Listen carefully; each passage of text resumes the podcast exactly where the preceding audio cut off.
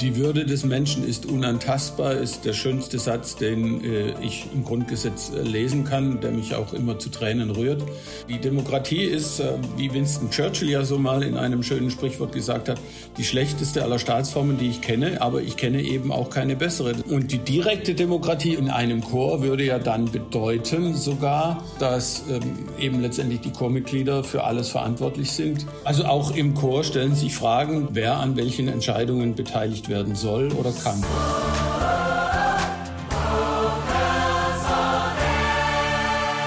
Hallo, ich bin Monika Müller und ihr hört Vocals on Air, den Podcast für die Chor- und Vokalszene. Hier sprechen wir mit MusikerInnen, KünstlerInnen, KonzertveranstalterInnen, Chören und ganz vielen anderen Menschen darüber, was sie bewegt. Mitbestimmung, Teilhaben und seine Meinung frei sagen können. Das sind wichtige Aspekte unserer Demokratie aber was ist Demokratie überhaupt eigentlich genau? Und was hat das mit dem Leben im Musikverein oder im Chor zu tun? Darüber spreche ich heute mit Professor Dr. Michael Wiener, dem Leiter der Außenstelle Freiburg der Landeszentrale für politische Bildung in Baden-Württemberg. Hallo, Herr Wiener. Hallo, ich grüße Sie. Ich muss Sie schon mal ähm, vorwarnen. Jetzt am Anfang von so einem Interview haben wir immer einen kleinen Entweder-oder-Fragen-Block.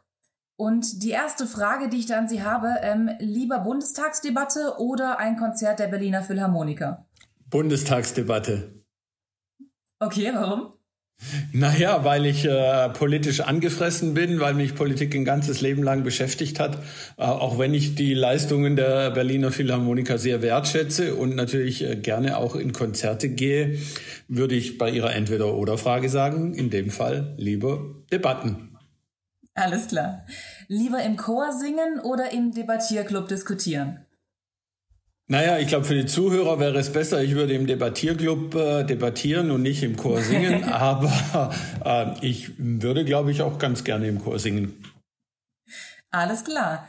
Lieber Landtag Baden-Württemberg oder Bundestag?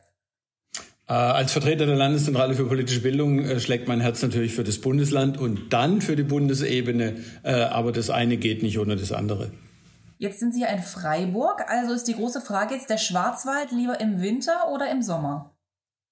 Huh, da ich leidenschaftlicher Mountainbiker bin und gleichzeitig Weichei und kalte Temperaturen auf dem Fahrrad nicht so mag, würde ich sagen, der Schwarzwald im Sommer. Alles klar.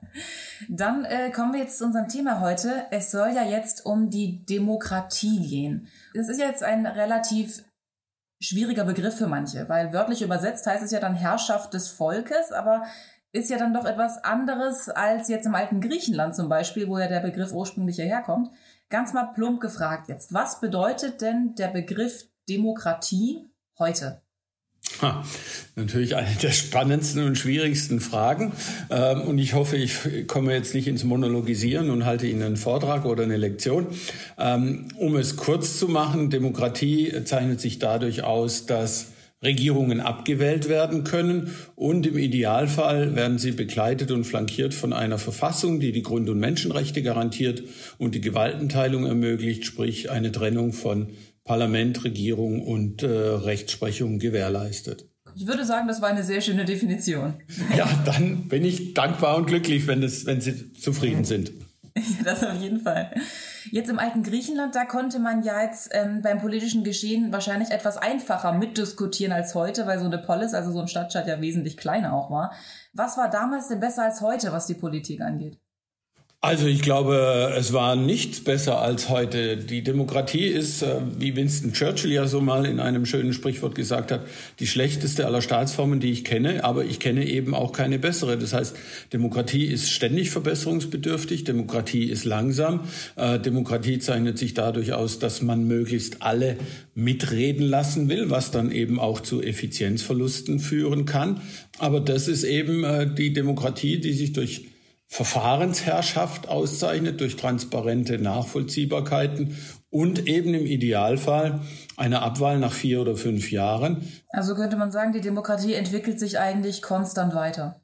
Die Demokratie zeichnet sich dadurch aus, dass sie immer eine Schwäche hat oder mehrere Schwächen hat und dass sie immer optimierbar ist und dass sie auf dem Konsens einer Mehrheit beruht, was dazu führt, dass Minderheiten eigentlich immer nur die Hoffnung haben können, irgendwann zur Mehrheit zu werden. Aber auch diese Hoffnung kann eben letztendlich in einer Demokratie enttäuscht werden. Jetzt wird heutzutage ja auch ziemlich viel über die sogenannten demokratischen Werte gestritten. Jetzt natürlich in Deutschland dann eben auch die ähm, Grundwerte, die man da hat, die ähm, stehen ja auch im deutschen Grundgesetz zum Teil. Ähm, welche demokratischen Werte sind Ihrer Meinung nach denn die wichtigsten? Also die Würde des Menschen ist unantastbar, ist der schönste Satz, den äh, ich im Grundgesetz äh, lesen kann, der mich auch immer zu Tränen rührt, äh, weil er deutlich macht, eben auch unabhängig von einer Zugehörigkeit zu einer Nation, äh, dass es diese Würde des Menschen für jeden und äh, zu achten gilt und für jeden eben auch Gültigkeit hat. Diese Voraussetzung finde ich sehr wichtig und ansonsten zeichnet sich Demokratie eben auch durch Würde aus, die man jedem Individuum zuträgt, aber eben letztendlich auch durch Respekt, Fairness und Toleranz äh, in vielfältigster Art und Weise. Äh, also insofern gibt es eben auch die Grenzen äh, des Grundgesetzes, die es zu beachten gilt, also mit Rassisten oder mit Menschen, die die Grund- und Menschenrechte mit Füßen treten und sie nicht anerkennen, äh, muss die Demokratie eben auch ähm, eine äh, Verfahrensform finden, äh, die deutlich macht, also wir äh, lassen uns quasi nicht die Demokratie von Nicht- oder Antidemokraten aus der Hand nehmen. Gerade auch die Meinungsfreiheit finde ich auch ganz wichtig. Gut, in meiner Position natürlich auch die Pressefreiheit, wer hätte es gedacht. Diese demokratischen Werte, eigentlich sollten sie überall vorhanden sein, aber wie Sie sich sicher vorstellen können, jetzt sind wir hier im Podcast ähm, für die Vokalszene. Es gibt Bereiche, da wird das mit der Mitbestimmung etwas schwierig. Gerade im Chorbereich jetzt, möchte ich jetzt mal direkt ansprechen, gerade wenn der Chorleiter, die Chorleiterin da beispielsweise jetzt äh, Stücke vorschlägt und ähm, die ChorsängerInnen möchten die nicht unbedingt singen, dann wird's ja doch manchmal dann äh, weniger demokratisch, sondern ein bisschen diktatorischer. Da stellt sich jetzt die große Frage, kann man demokratische Werte im Chor denn überhaupt einbauen? Naja, das ist eben äh, erstmal die Frage, unabhängig von rechtlichen ähm, Formulierungen, die man ja dann auch äh, überlegen kann, dass ein Chor sich eine Satzung gibt, in dem dann die Verfahrenswege auch definiert sind. Aber ansonsten geht es natürlich, glaube ich, all, äh, darum, auch in einer Demokratie äh, alle mitzunehmen oder möglichst viele mitzunehmen. Und das bedeutet natürlich, dass ein autoritärer Dirigent, ein autoritärer äh, Chorleiter hm, quasi auf Dauer ja nicht bestehen kann, wenn äh, die Chormitglieder ihm sozusagen mit Abwahl drohen äh, und äh, ihm deutlich machen oder ihr deutlich machen, ähm, wir suchen uns da lieber eine neue, einen anderen. Also durchaus gar kein Problem. Man muss naja, eine Wahlmöglichkeit haben. ja, immer ein Problem in der Demokratie, ja auch die Repräsentation. Wir erleben das ja in den letzten Jahren äh, durch äh, eben auch den Aufstieg der Populisten. Repräsentation, also einer wird gewählt, eine wird gewählt, um stellvertretend für viele anderen die Entscheidungen zu treffen, sprich unsere Abgeordneten. Da heißt es natürlich immer, die sind zu, zu männlich, sie sind zu alt, äh, sie haben zu wenig Migrationshintergrund. Äh, und das ist natürlich auch ein Problem wenn ich jetzt wieder auf die Chorebene äh, runterbreche, also wer wird Dirigent oder Chorleiterin? Sind diese Menschen repräsentativ für die Chormitglieder, die ja auch sehr unterschiedlich quasi ausformiert sein können? Also hier bei mir im Elstal gibt's immer noch einen Männergesangsverein, der unter ziemlicher Schwundquote äh, leidet, aber das macht natürlich eine andere quasi Zusammensetzung der demokratischen Basis aus, als wenn Sie einen gemischtgeschlechtlichen Chor haben und, und, und.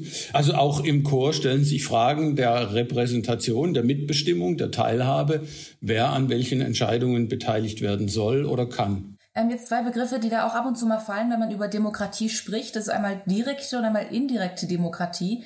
Ähm, können Sie da uns kurz erklären, was das ist und wo da der Unterschied liegt? Genau, also das habe ich vorher versucht schon in der Antwort deutlich zu machen. Äh, bei indirekten demokratischen Verfahren bestellen Sie eine Vertreterin, einen Vertreter, der für Sie eben die Entscheidungen trifft über vier Jahre äh, oder fünf Jahre, je nach Legislaturperiode.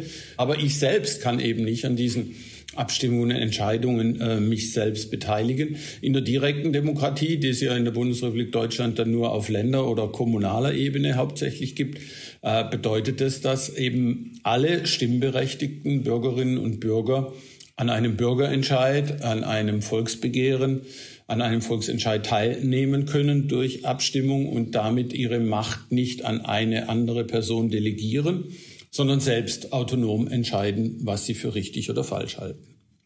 Also wenn man das jetzt mal so ähm, im Chor vergleichen möchte, wäre dann die indirekte Demokratie, wenn man Chorsprecher, Chorsprecherinnen wählt oder Stimmführer, Stimmführerinnen. Sagen wir mal. Ja, sagen wir mal, äh, idealtypischer äh, wäre es natürlich sogar, Sie würden Ihren, Ihren Dirigent, Ihre Dirigentin wählen, der ja dann oder die ja dann auch verantwortlich ist für die Auswahl der Stücke, für die Art der, der Konzerte, die sie geben und, und, und. Äh, wären die, die, die, Chor, Chor, die, die Chorsprecherinnen. Die Chorsprecherinnen, ja, genau. Also das wäre ja so ein beratendes Gremium. In einer indirekten Demokratie, wie wir sie in der Politikwissenschaft kennen, würde das bedeuten, dass eben ähm, auch die von Ihnen gewählten Vertreterinnen äh, sofort wieder dann abberufbar wären. Und die direkte Demokratie, um genau das vielleicht noch zu ergänzen, äh, in einem Chor würde ja dann bedeuten sogar, dass ähm, eben letztendlich die Chormitglieder für alles verantwortlich sind, möglicherweise dennoch eben einen Chorsprecher oder eine Dirigentin beauftragen, aber alle Entscheidungen, die Konzerte, die Auswahl der Stücke angehen, ähm, letztendlich von dem Plenum gesamtheitlich verantwortet werden und nicht äh, eben eine Entscheidungsmacht delegiert wird.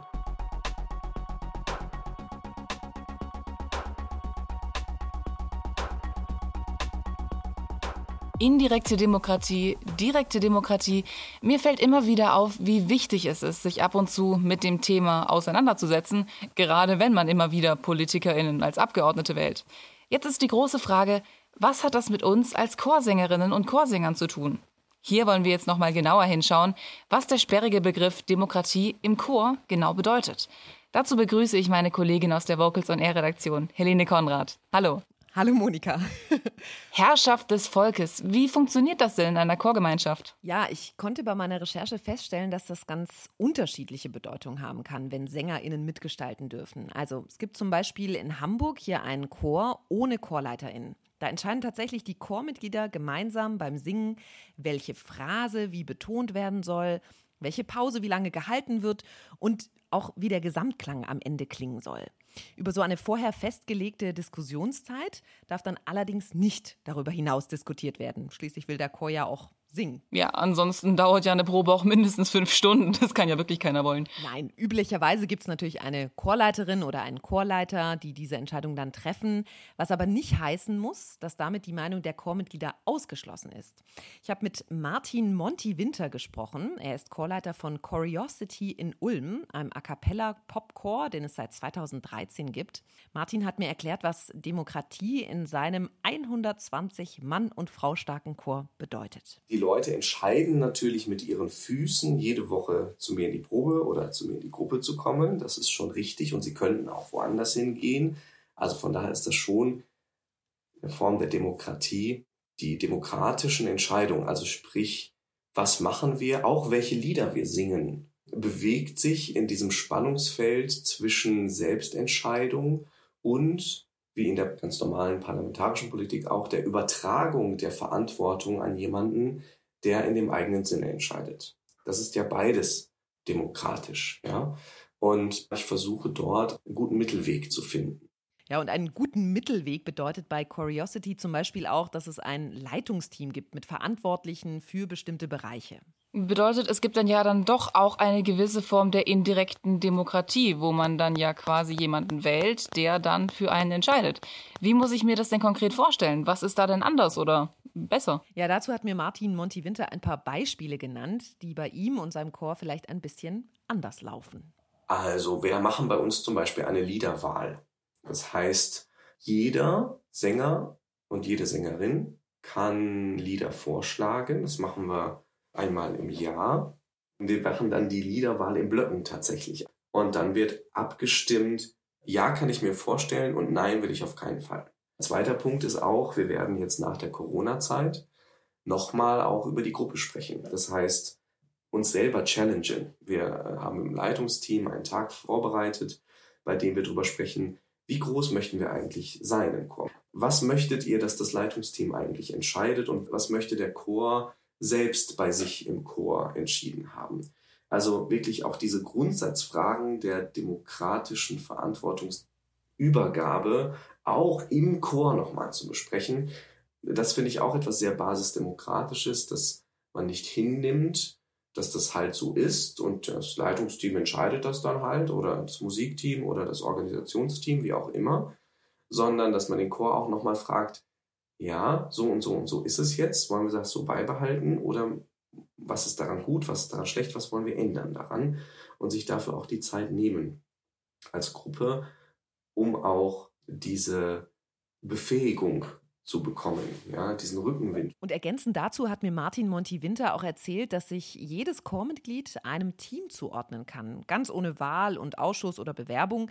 Barrierefreie Mitgestaltungsmöglichkeit nennt er das. Also Demokratie im Chor oder halt das Mitbestimmen ist zumindest bei Curiosity also kein Problem.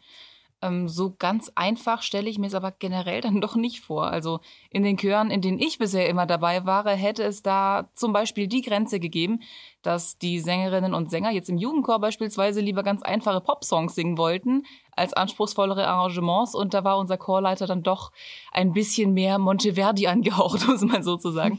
ähm, das hätte da ziemlich gekracht. Wo siehst denn du die Grenzen von diesem Bundell? Ja, die gibt es auf jeden Fall. Allein die Tatsache, dass jetzt zum Beispiel bei Curiosity Martin Monti-Winter als Chorleiter nicht gewählt wurde. Er hat den Chor gegründet und war dann damit natürlich von Anfang an dabei. Äh, aber auch bei folgenden fiktiven Situationen entscheidet am Ende nicht die Mehrheit, sondern Martin Monti-Winter. Beispiel, ja, wenn der Chor jetzt entscheiden würde, ein, ein Lied zu wählen mit Texten, die ethisch-moralisch und welchen Gründen auch immer nicht in Ordnung sind dann könnte ja jetzt der Chor ganz demokratisch mehrheitlich entscheiden, wir machen das. Dann würde ich das als Chorleiter mit der Gruppe zwar diskutieren und besprechen und für und wie das machen, aber am Ende würde ich als Chorleiter sagen, nein, für mich ist das nicht in Ordnung, ich mache das mit euch nicht. Ist das dann noch demokratisch? Fragezeichen. Nein, wahrscheinlich eher nicht. Und zum Beispiel bezogen auf die Liederwahl, die es bei Curiosity gibt, muss es auch am Ende nicht sein, dass das höchstgewerteste Lied der Gemeinschaft vom Chorleiter bzw. vom Leitungsteam ausgewählt wird. Allerdings vielleicht eher aus pragmatischen oder musikalischen Gründen. Nicht jeder Wunschtitel lässt sich optimal für 120 SängerInnen arrangieren. Das kann ich mir denn doch durchaus vorstellen. Aber Curiosity würde dieses Modell ja nicht so wählen, wenn es nicht auch eine Menge Vorteile gäbe. Warum also arbeitet denn Martin Monti-Winter demokratisch? Ja, er hat zum Beispiel festgestellt, dass er wesentlich mehr Unterstützung hat, wenn die Chormitglieder intrinsisch motiviert sind. Also wenn sie, wenn sie es von sich heraus tun und voll und ganz dahinter stehen. Wenn die Entscheidung mehrheitlich aus dem Chor kommt, ist die Wahrscheinlichkeit, dass viele Leute hier mitziehen und die vielen kleinen und großen Aufgaben, die es gibt, auch gut erfüllen, viel, viel größer, als wenn von oben herab eine Entscheidung kommt und man sagt, wir machen das jetzt und alle sagen, ja, okay, weil dann vielleicht die das Gefühl haben, ja, wenn der das machen will, ja, dann soll er das halt auch machen. Und weil wir alle ehrenamtlich unterwegs sind, also mich eingeschlossen, funktioniert das dann nicht. Jede Entscheidung für eine Aktion, die viel Ressourcen braucht, nicht nur Geld, aber als vor allen Dingen auch Man- und Woman-Power, ist bei uns auf möglichst breite Schultern gestellt. Man kann also sagen, dass demokratisches Arbeiten im Chor immer auch nachhaltiges Arbeiten bedeutet. Denn hat sich die Gruppe einmal daran gewöhnt, Entscheidungen auch selbst zu treffen, brauchen sie fast keinen Chorleiter mehr. In der Art und Weise, wie ich die Gruppe aufsetze, weiß ich, wenn ich morgen von der Straßenbahn überfahren werde, wird dieser Chor auch in 10, 15 Jahren noch funktionieren, auch in 20. Warum? Mein Chor in Bochum, bei dem ich das schon so gemacht habe, den gibt es heute noch, auch ohne mich. Aber die grundsätzlichen Strukturen, der Mitentscheidung, die gibt es immer noch. Vielleicht die Teams sind andere, die Menschen sind andere, aber der Geist, der ist der gleiche. Der besteht weiterhin. Und das ist die große Chance dieses Modells. Es ist nicht menschenabhängig. Und was auch ganz spannend ist, Curiosity hat es mit dieser besonderen Art zu arbeiten auch schon zu einem Auftritt bis nach New York geschafft, weil die Chormitglieder das wollten. Und wie sie nicht nur ihren Chorleiter, sondern auch den ganzen Verein überzeugt haben, Davon erzähle ich gleich nochmal. Oh, bis nach New York. Das klingt auf jeden Fall mal sehr spannend und aufregend. Darüber sprechen wir dann gleich, wenn es auch darum geht, ob und wie Chöre Demokratie auch in anderen Bereichen bewirken können. Danke dir, Helene.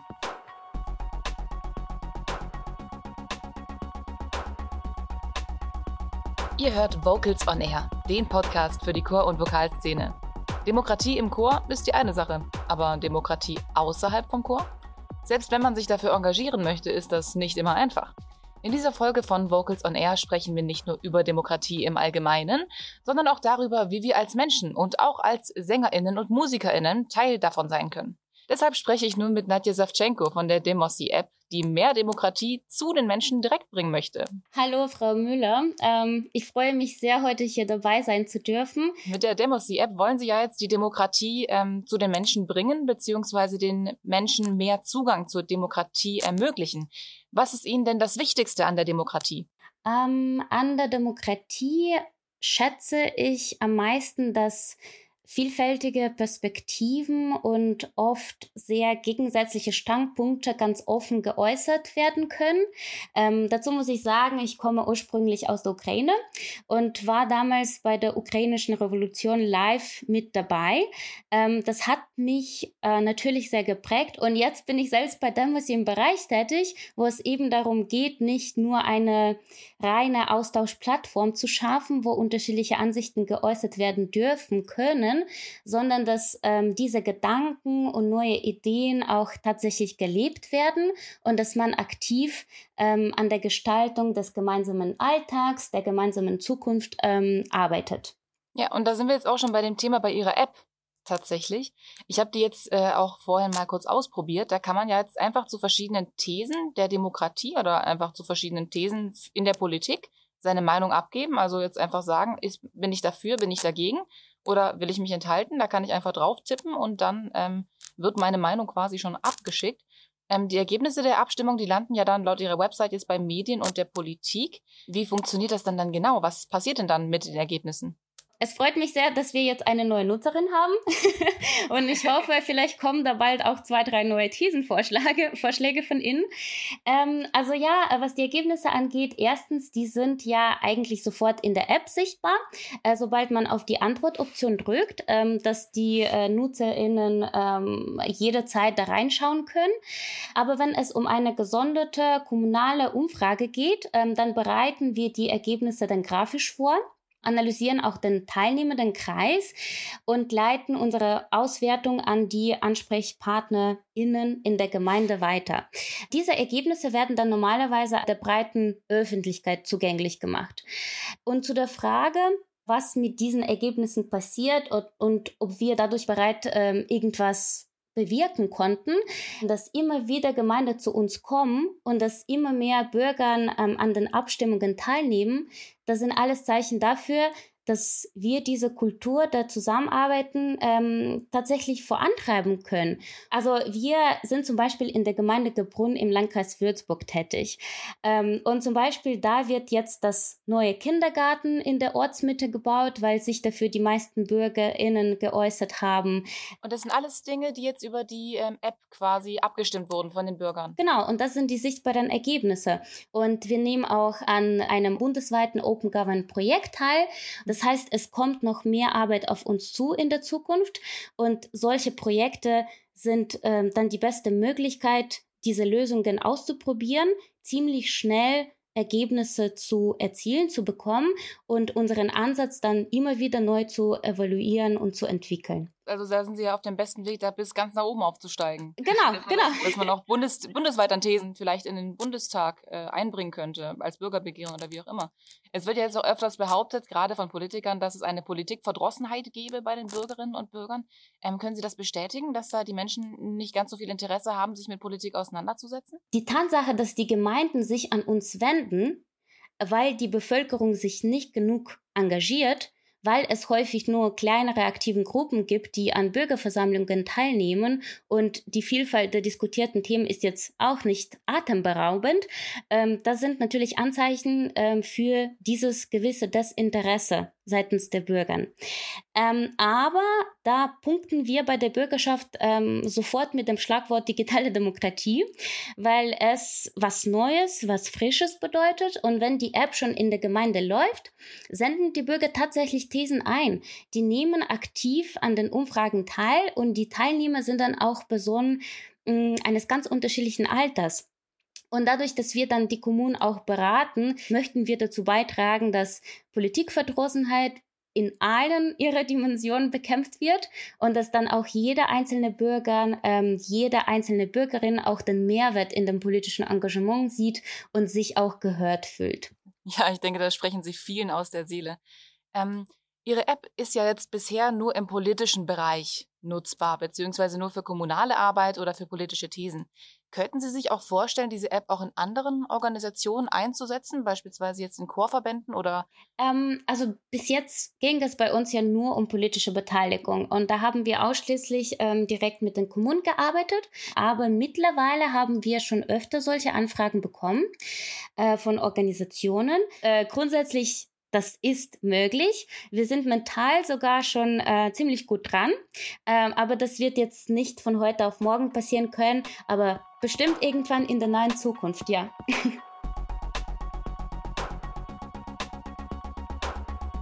wie Demokratie im Chor funktionieren kann. Das haben wir ja vorhin schon erfahren. Stellt sich die Frage, ob man die gelebten demokratischen Werte auch auf andere Bereiche übertragen kann im Chor. Meine Vocals on Air Kollegin Helene ist wieder bei mir. Du hast vorhin schon erzählt, dass der Chor Curiosity aus Ulm von Martin Montivinte eine ganz besondere Erfahrung gemacht hat, wie man Demokratie leben kann. Ja, tatsächlich gehört Curiosity nämlich zum CVJM in Ulm. Und dieser Verein hat die, die, besondere Dynamik, die sich entwickeln kann, wenn einzelne Chormitglieder hinter einem Projekt stehen, zu spüren bekommen. 2017 hatte sich Curiosity in den Kopf gesetzt, ein Konzert in der New Yorker Carnegie Hall zu spielen. Viele Kosten haben sie versucht privat zu stemmen, aber ein Großteil war abhängig von Spenden. Es war halt so, dass wir zu dem Zeitpunkt, wo wir ganz viel Geld bezahlen mussten, das auch noch nicht zusammen hatten. Und der Verein auch sagen musste, ja, wir schießen euch einen relevanten Eurobetrag vor, damit ihr diese Reise machen könnt. Und das war so ein kleines bisschen ungewöhnlich, weil, naja, Vereinsgelder und es eher restriktiv gehalten wurde. Wenn man, wenn irgendeine Gruppe mal was wollte, ja, dann war das immer so ein bisschen, können wir das, kriegen wir das zurück? Dadurch, dass wir das Projekt durchgeführt haben, den Verein überzeugen konnten, uns da das Geld vorzustrecken und auch wir das Geld auch zurückführen können, weit vor der Zeit, wo wir es vereinbart haben, haben die auch Mut gewonnen und sind jetzt auch offener, auch andere Projekte im Verein mal schneller zu unterstützen, zum Beispiel. Und das ist sicher etwas, wo wir in den Verein hinein, nicht nur mit den Menschen, die dann in den Gremien mitmachen, aber auch in der Art des Arbeitens hineinwirken können. Puh, da hat der Verein also nicht nur die Dynamik, sondern auch schon die intrinsische Motivation der Mitglieder mal deutlich zu spüren bekommen. Bringen sich die Chormitglieder denn auch an anderen Stellen ja aktiv ein? Vielleicht ja sogar beim CVJM direkt?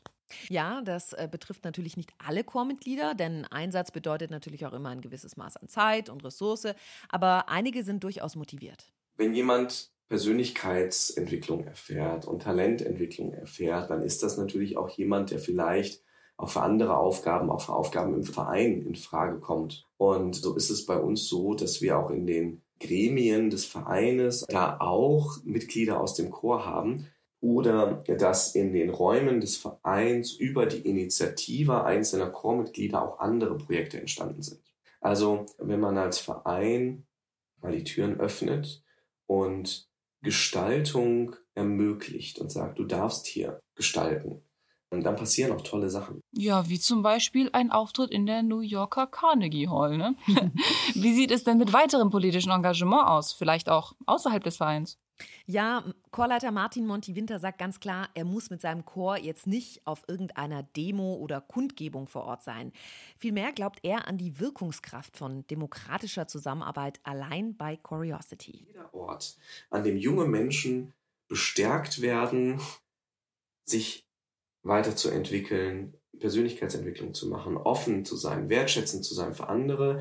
Das werden in den Laufe der Jahre häufig Menschen, die das leben und weitergeben an andere.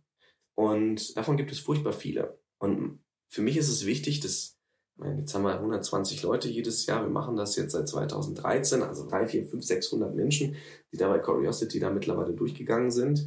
Da hoffe und wünsche ich mir, dass jeder Einzelne mit der Erfahrung, die er hier gemacht hat, dort weiterwirken kann, wo er jetzt ist, auch wenn er nicht mehr bei Curiosity ist. Vielleicht in einem anderen Chor, vielleicht ehrenamtlich bei der Tafel oder vielleicht in seinem beruflichen Umfeld.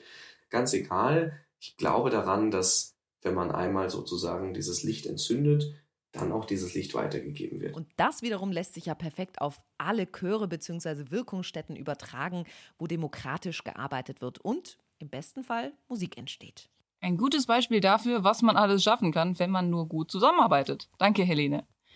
Demokratie, das ist jetzt nicht nur der Kern unserer Gesellschaft, sondern kann auch der Kern einer guten Chorarbeit sein, wie der Fall von Curiosity gezeigt hat. Wenn euch diese Folge gefallen hat, dann hört doch gerne auch mal in die anderen Staffeln von Vocals on Air rein, denn da gibt es auch ganz viele Ideen, wie man seine Chorarbeit verbessern kann. In der letzten Staffel ging es beispielsweise um Nachhaltigkeit und darum, wie man einen Chor nachhaltiger gestalten kann. Das war Vocals on Air, der Podcast. Diese und alle anderen Folgen stehen natürlich zum Nachhören bereit unter vocalsonair.de und überall da, wo es Podcasts gibt. Ich bin Monika Müller, das war Vocals on Air. Tschüss und bis zum nächsten Mal. Vocals on Air, der Podcast.